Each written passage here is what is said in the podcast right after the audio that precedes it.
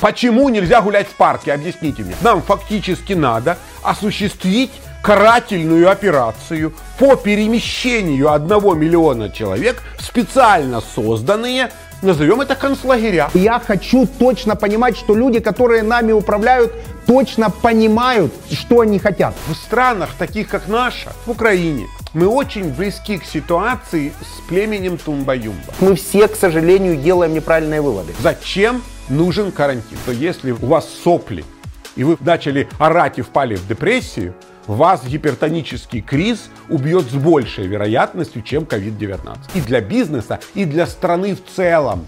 Первое – порядок, второе – здоровье. Это такой стресс-тест каждой экономики и каждой власти вообще на доверие к этой власти, а значит на стабильность стране, а значит на вероятность будущих инвестиций.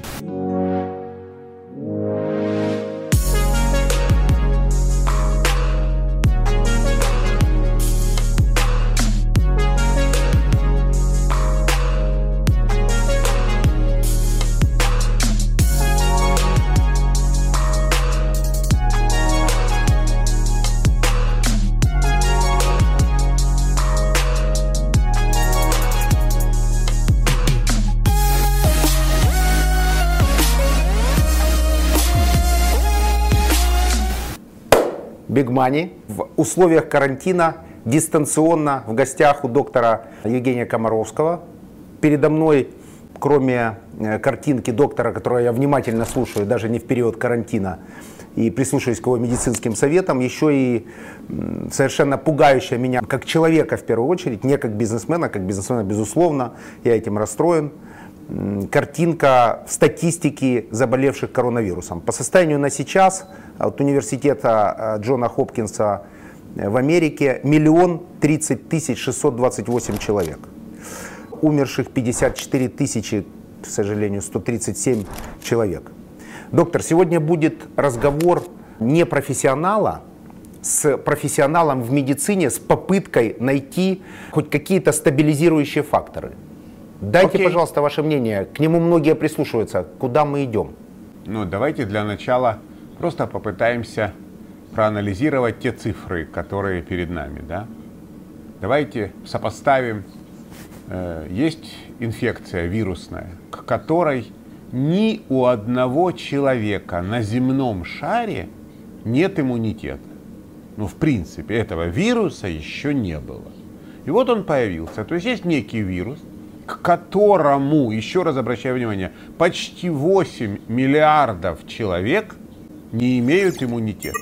При этом, как выясняется, этот вирус чрезвычайно заразен. Вы же все видите, да, допустим, какие вводятся драконовские меры изоляции в той же Италии, или в... а вирус все равно распространяется между людьми. То есть так давайте теперь смотрим. Смотрите, ни у кого иммунитета нет – Вирус очень заразен. Вирус по всему миру разлетается всеми транспортными средствами. Из 8 миллиардов заболел 1 миллион. Ну, бизнесмены понимают, что такое вероятность? Вот бизнесмены. Они, да, считаем. Теперь следующий вариант. Понимаем ли мы на сегодня, что диагноз ставится только тогда, когда он подтверждается тестом? То есть я, это я могу сказать скарлатина, понимаете? Я могу сказать ангина, но я не могу сказать коронавирус, пока у меня нет бумажки из лаборатории. То есть мы реально должны сразу понимать, что чем больше у нас будет тестов, тем больше у нас будет пациентов. Ну, больных, скажем так, да. Это тоже мы вроде как бизнесмены понимаем. Прямую связь. То есть, ну вот, даже давай, Жень, в нашей Украине. Завезли тесты, да, и сразу мы заметили резкий подъем заболеваемости. Мы не заметили резкого подъема смертности, мы заметили резкий подъем заболеваемости. И когда нам говорят, что этот человек умер и у него коронавирус, то мы не знаем ничего о человеке, который умер две недели назад. Может, у него тоже был коронавирус? То есть на этот вопрос мы же ответа не имеем сейчас, да? Но мы считаем, что вот оно вот сейчас рвануло. И по мере того, как начинают тестировать, мы видим ситуации в тех странах, где начали тестировать всех подряд. Вот просто взяли всех подряд и протестировали.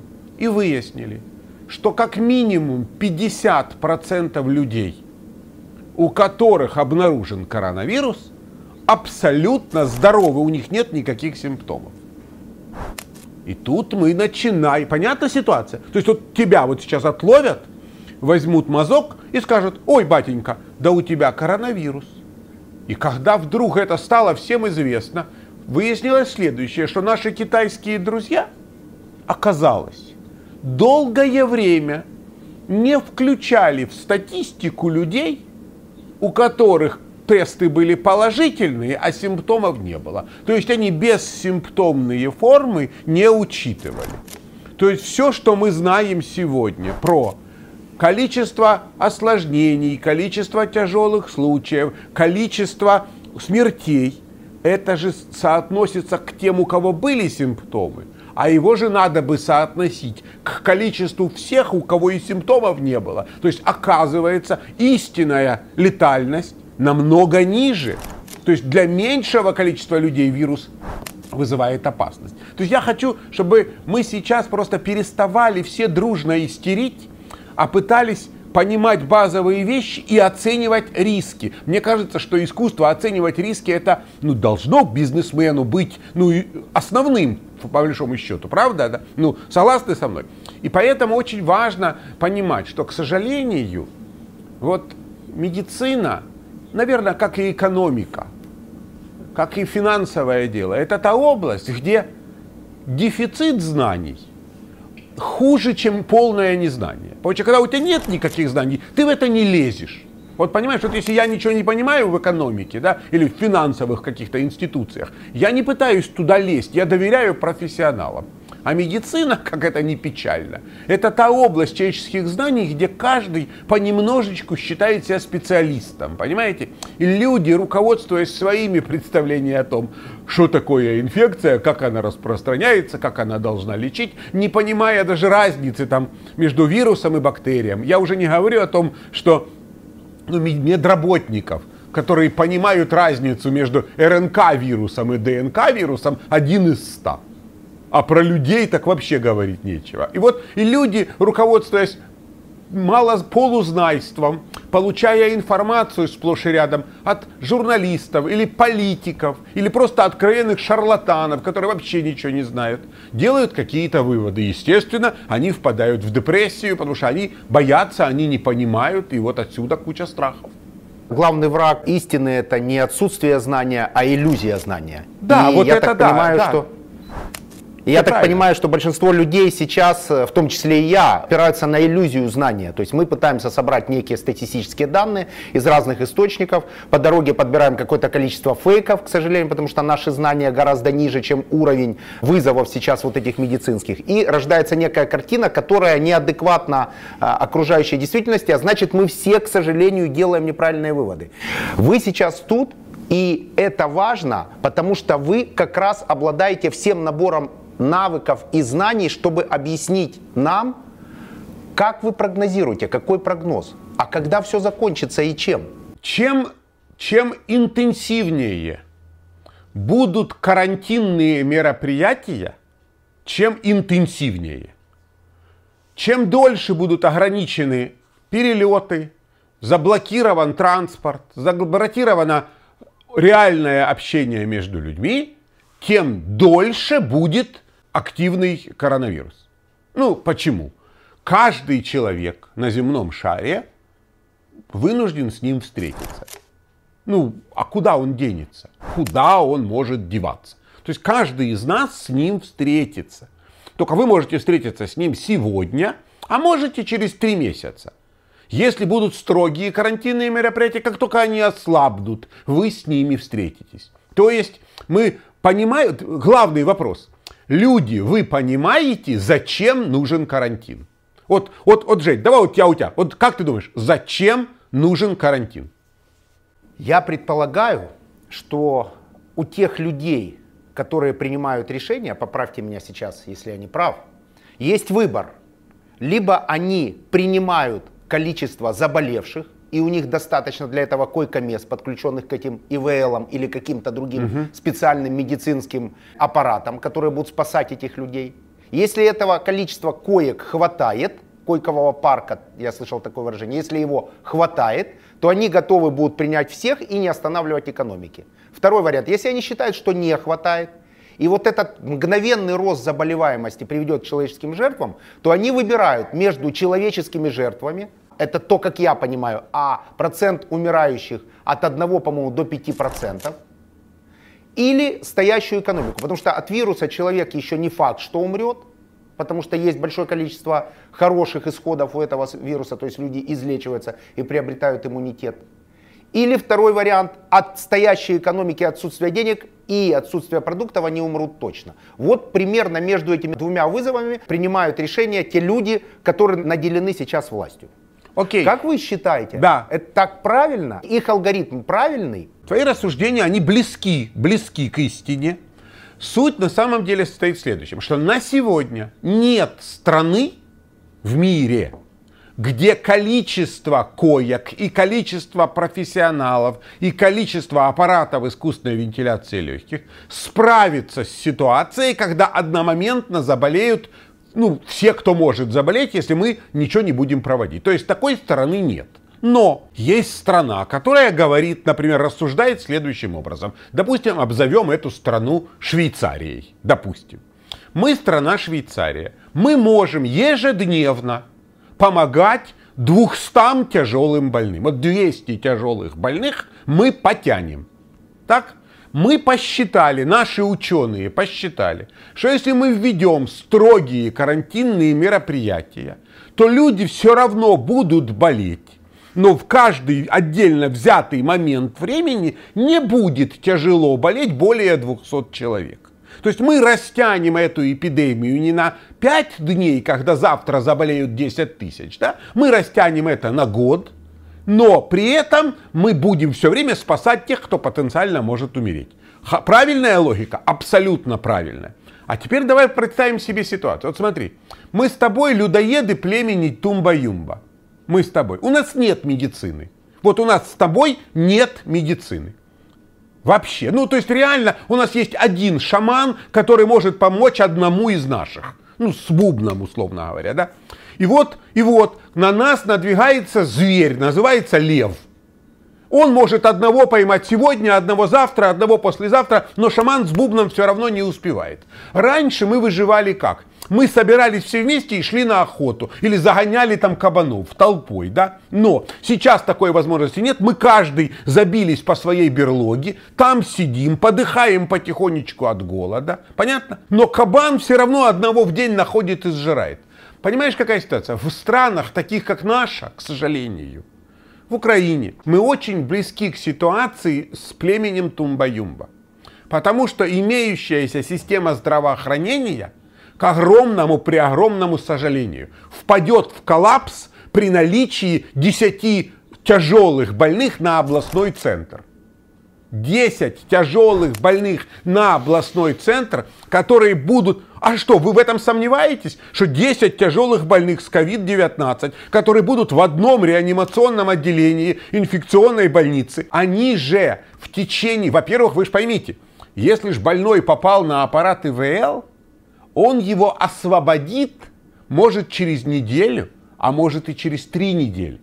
Это раз. И еще что вы должны понимать, что как минимум 40% врачей, у итальянцев 20 а у нас 40% персонала выпадут из работы мгновенно.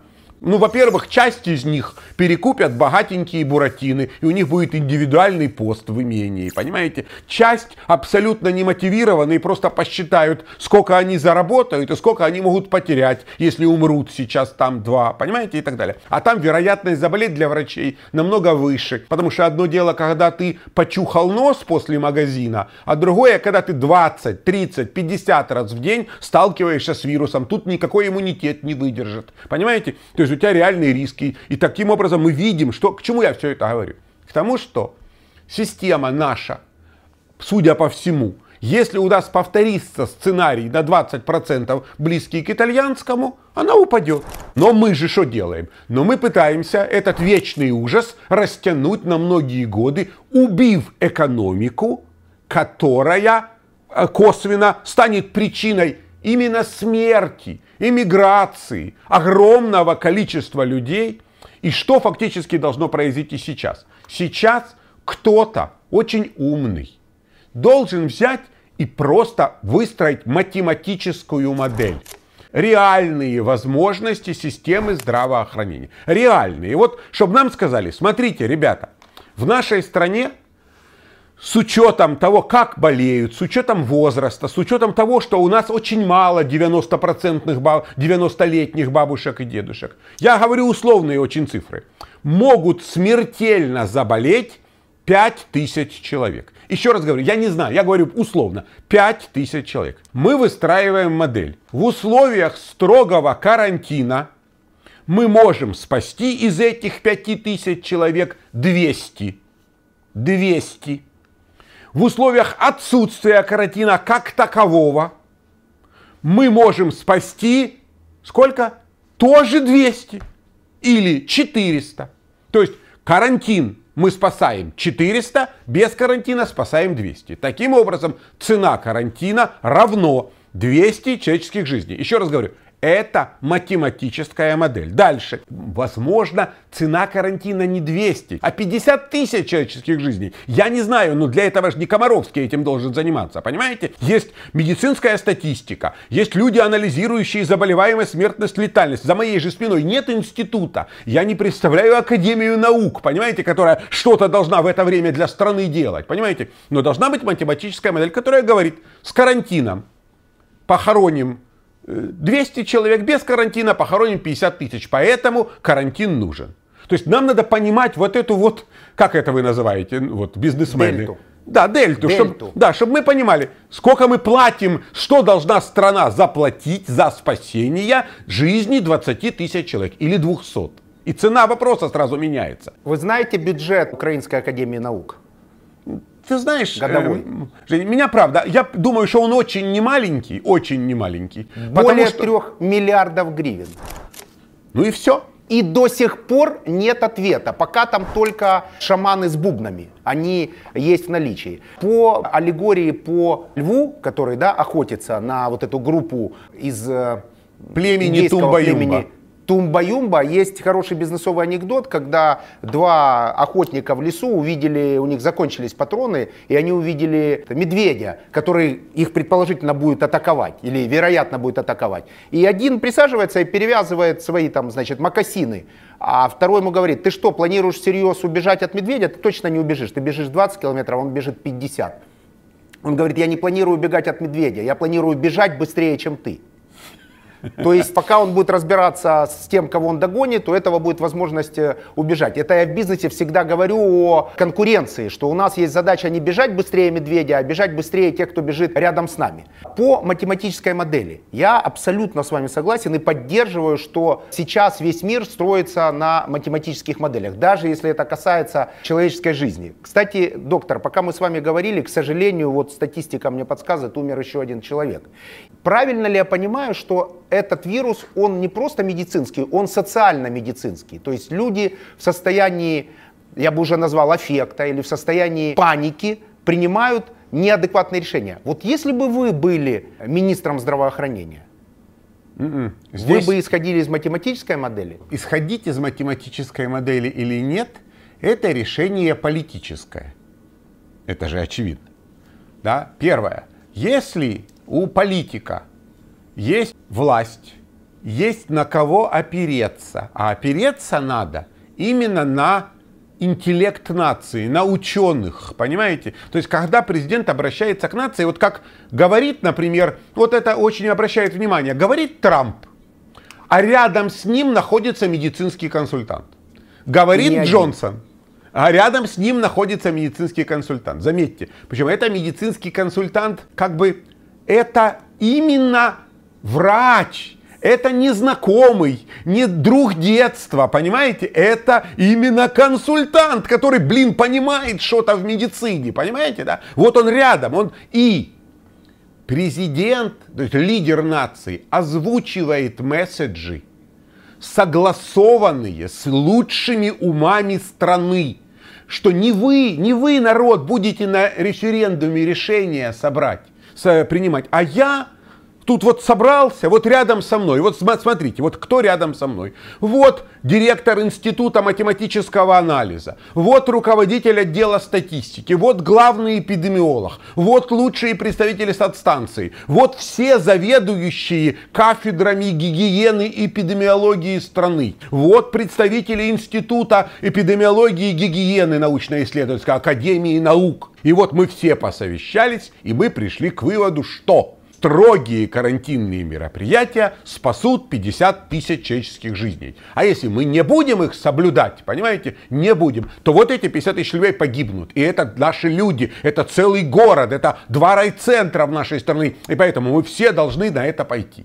Допустим. Или он говорит другой месседж. Мы посчитали, что карантин обрушит экономику страны, загонит нас на кучу поколений в долги, мы не сможем нормально финансировать медицину, мы в результате из-за неадекватного финансирования медицины убьем в ближайшие три года 700 тысяч человек. Кроме этого, отсутствие денег в образование приведет в наркоманию, в антисоциальное поведение 2 миллиона наших детей. Поэтому сейчас мы понимаем, что мы лучше должны пожертвовать 5 тысячами жизней, но сохранить страну, независимость, экономику, жизнь людей и так далее. Вот у нас такое решение. Но вы должны понимать все, что у нас есть шансы, что через год появятся вакцины, что вот есть экспериментальные варианты лечения. Да, и это может к нам прийти прийти к нам, в нашу страну, может быть, через 6-7 месяцев. Поэтому каждый из вас, если у вас есть Дорогие вам, старики, люди группы риска, мы вас проконсультируем, как обеспечить строжайшую их изоляцию. Мы поможем вам персонально, вот как изолировать, если вы готовы, если эти, если в конце концов это бабушка, которой мы рассказываем каждый день, что она сидит дома, говорит, фигня ваш вирус, я пошла на почту, или фигня ваш вирус, меня батюшка ждет. Так это уже естественный отбор. Но мы не должны убивать страну из-за людей, которые этого не понимают. Вот я бы подходил так.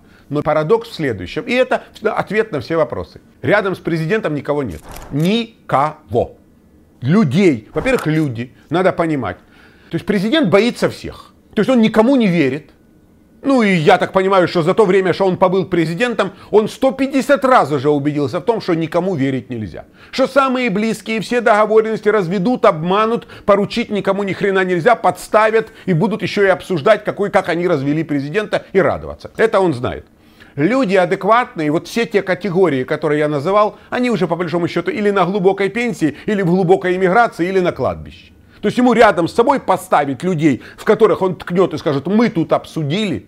С кем обсудили? С кем, блин? Где эти с люди? С Академией наук. С Академией вот, наук за так, 3 миллиарда гривен. Так вот, так вот, вот. Я, а я об этом уже и говорил, что я был, будь президентом сейчас, я бы сказал обществу, первое, друзья мои, вот первое, что я вам говорю, это то, что сегодня, когда страна оказалась на пороге своего существования, то есть государственность страны реально под угрозой. И мы многие годы финансировали Академию медицинских наук. И вот сейчас вызов стоит перед нами. Мы увидели, что фигушки, это все вы... Это знаешь, вот как, как мы многие годы финансировали силовиков в Крыму.